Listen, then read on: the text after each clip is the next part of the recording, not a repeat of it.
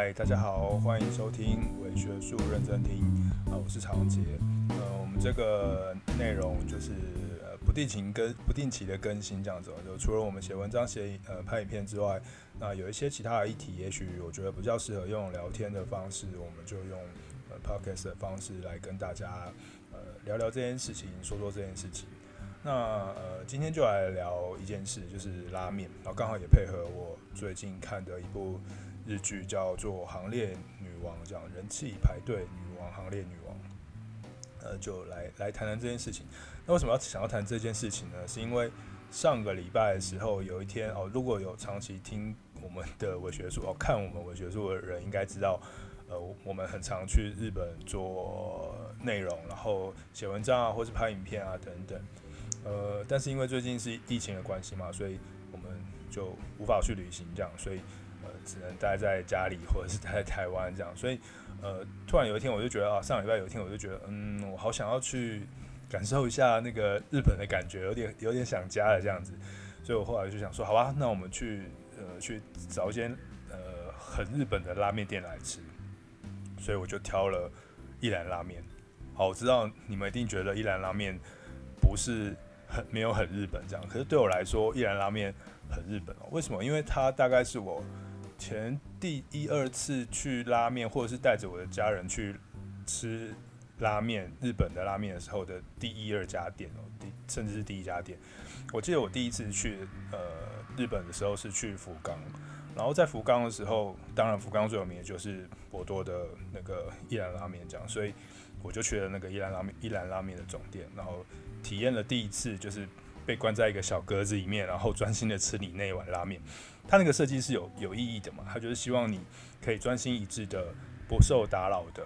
呃，跟旁边跟客呃老板隔绝开来的一个空间，然后让你可以专心吃拉面。所以他的那个整个店铺设计就是一条狭长的走廊，然后一格一格一格的，像是你要考试一样，然后把你塞到那一格一格里面去，然后就可以自己享受一个。单独单人的空间，然后去吃那个那一碗拉面。那后来，嗯、我又带着我的呃家人一起去，我们有十个人、十一个人，我们到呃大阪去旅行，这样。那是我们第一次全家去旅行，然后也呃有很多爸爸妈妈什么，他们也是第一次去日本旅行，自助旅行。然后呢，呃，到大阪的第一天，呃，大家很饿嘛，然后在道顿堀这样，然后中午的时候。然后那时候就是大家不知道吃什么，然后太多选择这样。然后那时候身为导游，我就说：“哎，那我们就去吃拉面吧。”对，因为可想而知，对于大家而言，呃，日本的文化象征、食物文化的象征代表就是拉面嘛。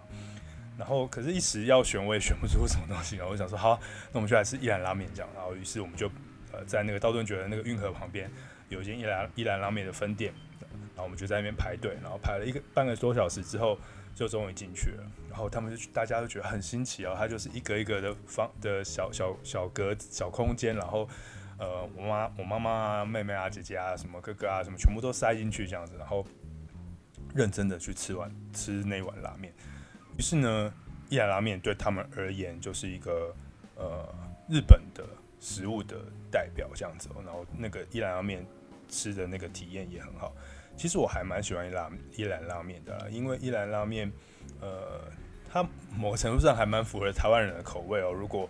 因为它饱受批评的原因，也是因为它大家觉得它很不日本，但是它受欢迎的原因，也是因为它呃很符合台湾人的口味，或者是说它可以调整成呃台湾人习惯的口味，因为它有呃汤头啊、面的粗硬啊，然后油脂啊，然后加内容的多的的变化。都可以自己选择，所以其实某个程度上，呃，身为吃吃东西的人，可以在一兰拉面一兰拉面里面得到呃很多自由的搭配的方式，所以还蛮多呃台湾人会去日本去吃一兰拉面，是因为有这个，嗯，觉得这个东西是还蛮方便。那当然，后来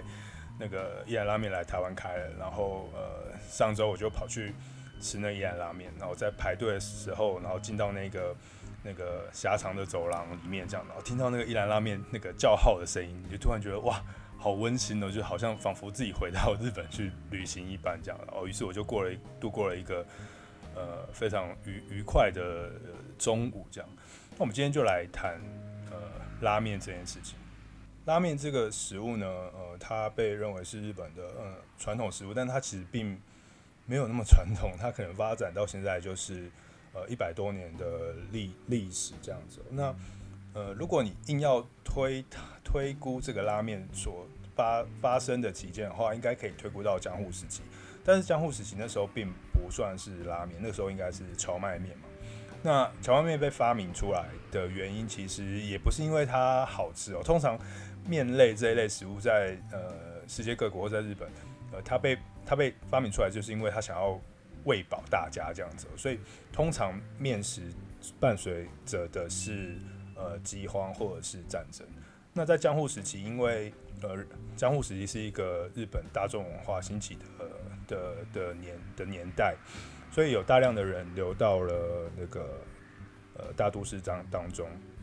所以就呃人口很很多嘛，然后劳工人口也变很多，所以吃得饱啊，吃得快速，就变得是一个很重要的事情。这样，于是荞麦面就在这样子的呃环境下诞生。那同样是拉面，也是一样哦。在一次大战、在二次大战的时候，也都因为战争的关系，也都是因为呃饥荒的关系，然后呃为了要快速的让大家吃饱，快速的让大家吃到东西、吃到食物，所以呃就把这个呃面面的形式，呃面汤面的形式带出来。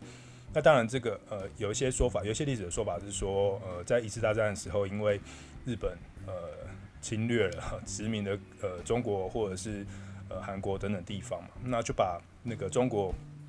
吃汤面的这个习惯跟面体的的形式，然后也带到呃各个殖民的地，各个日本殖民的地方，还有日本的本国国内这样子，于是发展出呃目前看到拉面的这种原型，就是有肉汤、有面体，然后有一些肉在里面的这个原型这样子。那呃后来到了二次大战的时候，就是四零年代、五零年代之后，那拉面就是逐渐成为就是呃日本人的呃一个很重要的庶民的食物。呃，如果大家有去过那个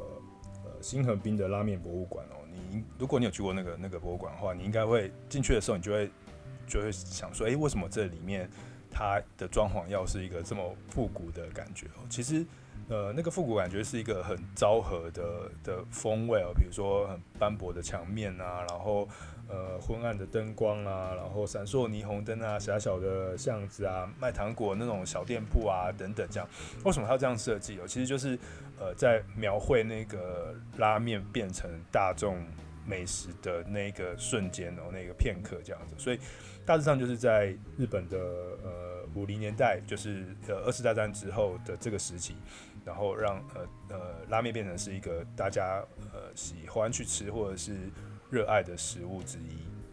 那主要是因为呃二次大战之后，就是日本呃整个国内的经济呃百废待兴嘛，就是希望可以变慢慢变好这样子。但是他们的粮食其实是供应不足的，加上有很多从战后回来的那些军人，然后回到日本国内，所以呃。原本以为战争结束之后大家会变更好吗？那没有，就是战争结束后，其实呃国内的物资更匮更匮乏，然后人口变更多，就是那个军人都回来这样，所以就是很多人没有办法好好的呃吃东西，没有办法在家里面好好做做一顿饭，所以呃拉面原本就已经有了拉面，在二次大战之后就快速的展开啊，然后他们一开始是有点像是楼皮大屋台的形式。出现，然后后来才渐渐转成店面，但主要就是在这样子的一个环境下环境下兴起，所以呢，呃，拉面博物馆才会长成那个样子。呃，这大概就是一个呃拉面的整个在日本发展的过程，一直到现在有各式各样的拉面出现。好，那回到呃我们今天谈论的那个日剧身上，呃，我们今天讲的这一部日剧叫做《行列女王》。那《行列女王》呃，好，其实我没有。呃，觉得它非常好看，这样子，我觉我没有觉得它非常好看，它的它的收视率也并没有说真的很好，呃，整体的节奏节奏也不是很明快哦，但是它以这个拉面为主题，倒是我觉得处理的蛮有趣的，每一集都有呃讨论了一点，就是拉面的文化史啊，或者是讨论拉面店的经营啊，或者是讨论呃拉面的呃呃吃拉面的这个社会分析啊。或者是谈论一下他的过去的一些小知识啊、冷门知识这样子，所以，呃，在每集里面，如果你喜欢拉面的话，你可能都可以看到一些你觉得有趣的事情这样。那《行列女王》它其实是改编自二零一一年的一个漫画，叫做《拉面食游记》。呃，我自己个人是觉得两个主轴不太一样啊。然后漫画本身呃比较好看一点这样子，然后然后那个《拉面女王》呃是呃里面呃比较戏剧化一点啊。当然，因为它它它用那个日日剧的方式来呈现，所以就是不太一样。那呃，行列女王它主要哦，行列就是排队的意思哦，所以它行列女王意思就是人气排队的女王这样。它这个主角她可以造成拉面店可以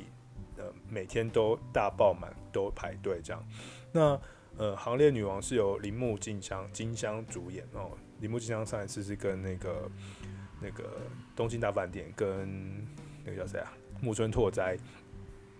一起一起演出这样子，他演的是一个那个法式餐厅的主厨，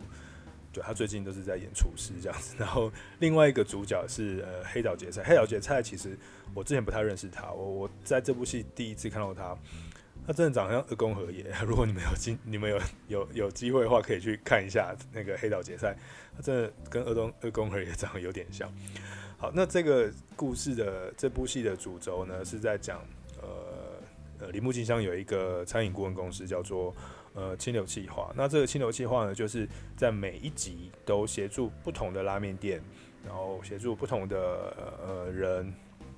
呃老板，然后把他的拉面改造得更好，或者是起死回生，或者是调整经营方式，或者是开一个新的店，或者是旧的店要创新等等。所以它就是一个呃食品的顾问公司啊、呃，餐饮顾问公司、企划公司叫清流。那他们自己自己也有一个呃拉面店这样，然后也是很有名这样。他最有名的是呃重口的酱油拉面这样。那呃为什么我还蛮喜欢这部片的？就是不是因为它本身很好看或者怎么样，除了这个除除了他讨论拉面这件事情之外，我觉得它里面本里戏剧的里面的整个过程中，呃很适合拿来讨论。组织经营管理，然后店铺管理，然后呃创新思呃没有到创新思考呃设计思考等等的一些论题这样子。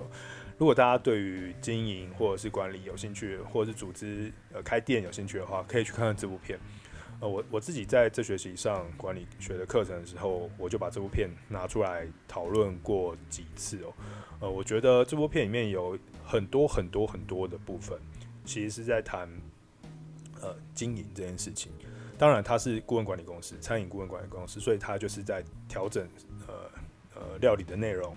调整经营的方式，调整呃店家跟周边的关系，观察客群的变化，观察客客群的特质，然后做好的行销，这样。所以每一集每一集几乎都是以一个拉面店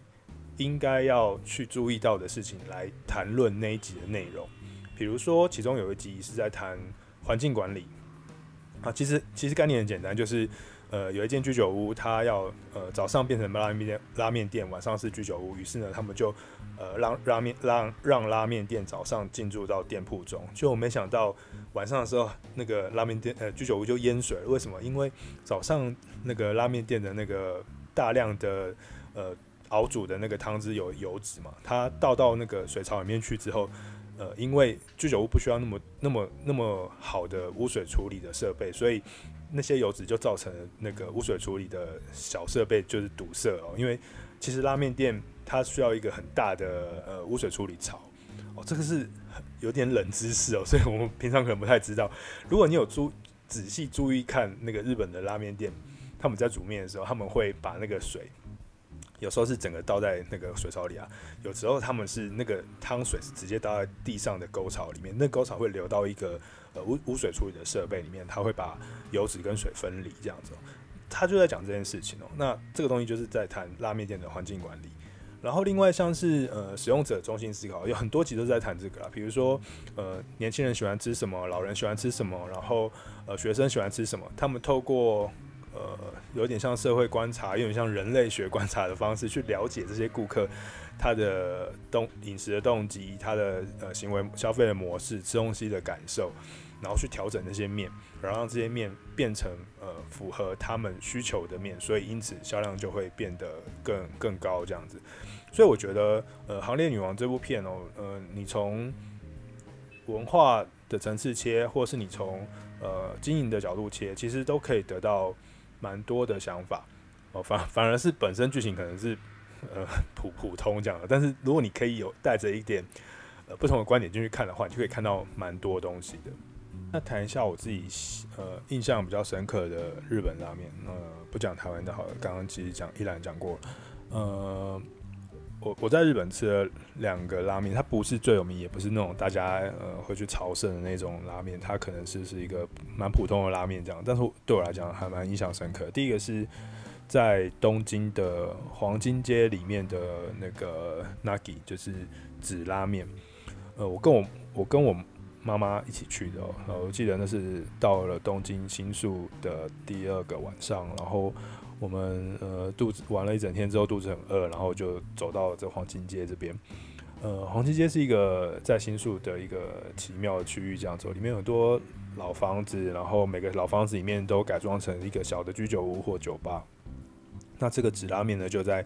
其中的一个呃呃呃小房子的二楼，然后呃你要你要排队经排排很久的队，然后经过一个小巷子。然后呃上到二楼去，然后在那边用餐这样子。那我觉得呃只要面它的里面其实空间也没有非常的大，呃很怀旧，然后很有昭和的风味。然后那个呃霓虹灯跟那个灯笼的那个昏暗的感受，然后进去里面你就会觉得很很有很有感觉这样。那里面其实嗯大概只有十个座位吧，很狭窄。然后货物也都多堆在附近这样子，然后呃客人很多很挤，然后那个煮面的人也很多这样子哦，所以它是一个小小的店铺。可是让我觉得很感动的原因，是因为呃我我我我在这边把我的皮夹弄掉了，好就这么简单。对哦，它的它的拉面是一个鱼鱼介的呃鱼鱼干口味的拉面这样子，呃非常的浓厚，然后呃海鲜味很重。然后如如果你不太敢吃这种鱼介味的。的口味的拉面的人可能会觉得这个的味道会太太过浓厚，不过我个人是蛮喜欢吃的，所以我觉得它呃很有味道。不过重点是因为我的钱包在这边弄丢了，我把它放在桌上，我人就走了。走了之后，我跟我母亲回到饭店，都已经过了三四个小时了，然后突然想到，诶、我的钱包到底在什么地方？这样子，然后就一路找，一路找，一路找，然后回到那个店的时候，然后。进入就赶快跑到那二楼去看，这样，然后那个老板一看到我，然后一个女生，然后就很高兴的跟我讲说：“你的钱包在这个地方，这样，你赶快来拿，这样子。”我就觉得哇，分外觉得很感动，这样子，然后居然遗失物品遗落还可以呃找找得回来，这样。那另外一个呢，我觉得哦，我也蛮蛮喜欢的一个呃拉面，就是呃京都的葵利屋。我喜欢的拉面都不是那种呃。一定要特别去朝圣的啦，像像葵利屋啊，它就是一个在京都呃蛮多地方都有的一间拉面店这样。那它的口味非常的非常的京都啊，京都我们都会觉得好像吃东西一定要非常的清淡，或者是嗯很呃豆腐啊，或者是就是那种京料理啊，很像很很很高雅风尚的那种感觉。可不会，就是他们的那个拉面反而是非常的浓厚啊，很很咸，然后。又很油这样子哦，呃，葵利屋它呃最有名的一个拉面就是呃猪背脂的酱油拉面。所谓猪背脂就是猪的那个油脂这样子哦，那那个油脂很厚，然后他们会在拉面煮煮好要上来端给你之前，然后用那个很很丰富的油脂撒满整个拉面的汤头哦。如果大家有兴趣的话，你可以去那个 Google 一下，看一下看一下那个猪背子的油脂的那个拉面的汤头长怎么样，就是。有如雪花般这样子，那我就觉得那个在撒撒那个油脂，像雪花般洒落的那个画面哦，非常的吸引我。我就觉得每次看到他在撒那油脂的时候，一方面觉得非常的罪恶感哦，可是一方面又觉得非常的疗愈哦。你就会猛猛力的把那一整碗的油吃掉这样子。当然你不会真的去喝那个油的汤，虽然说它没有很腻，但那个油的味道还是存在，只是说那个。猪背子的油的香气，它会伴随着拉面跟那个呃京都很有名的那个葱哦，就混合在一起，会变成一个很神奇的香味，很庶民跟大众的香味。我觉得它，我觉得魁利屋的拉面并不是那种呃你一定要去经典朝圣的拉面，但是它绝对是一个可以呃平常，然后你呃去玩玩，然后很无聊的时候，或者是你不知道吃什么的时候，你就想要吃粗饱的时候，你就可以来魁力去魁力屋吃。我觉得它是一个还蛮庶民又不错的拉面店。对啊，当然除了刚刚我们提到的呃魁力屋跟紫拉面之外，其实呃还有很多不同的拉面在日本各地。他们有不一样的特色，呃，比如说九州就九州的豚骨拉面啊，然后呃，关东有关东风味的拉面啊，关西有关西风味的拉面，然后札幌有札幌的的有奶油的拉面啊，北海道的呃干贝拉面等等，所以呃各地的拉面都有它自己的的的特色，这个就是拉面在当代呃吸引人之处，因为它在二战之后呃逐渐转型成呃大众的食物，然后再渐渐的变成各地的食物。大大致上可能是在八零年代的时候，有一个呃地方意识抬头的这个运动，就是呃乡土意识，就是呃日本人自己开始有一种回顾乡园的情怀啊，展现这个情怀展现在旅行上，展现在电影上，展现在文学上，同样也展现在拉面上，所以。各地呢，呃，一方面推光，呃，推波观，推波自己的观光，各地的旅行，或者是自己的风土民情之外，他们也把他们的食物，呃，跟拉面这个这个食物混合在一起，土产跟拉面这个食物混合在一起，变成各地自己可以宣称自己有特色的拉面类型这样子。所以其实，呃，拉面的多元化跟日本的地方意识抬头其实有很强烈紧密的关系。那也因此，我们得以。在今天去日本吃拉面，去朝圣各地去呃游玩的时候，我们可以在拉面里面看到各地不同的风风土民情或文化或不一样的世界这样。所以其实吃拉面很有趣哦，就是它除了吃饱、吃吃满、吃好之外，它可以吃到很细致的文化背景跟很细致的社会史这样。那如果大家有兴趣的话，可以好好的去品尝这些拉面，然后。也去看一下这个日剧哦，那个行列女王，我觉得还蛮有趣的，可以让大家知道一些拉面的小知识。好，我们今天的呃文学术认真听就聊到这里喽。那我们想想看还有什么其他的题目可以跟大家好好的谈谈的，那我们就下次见喽。好，拜拜。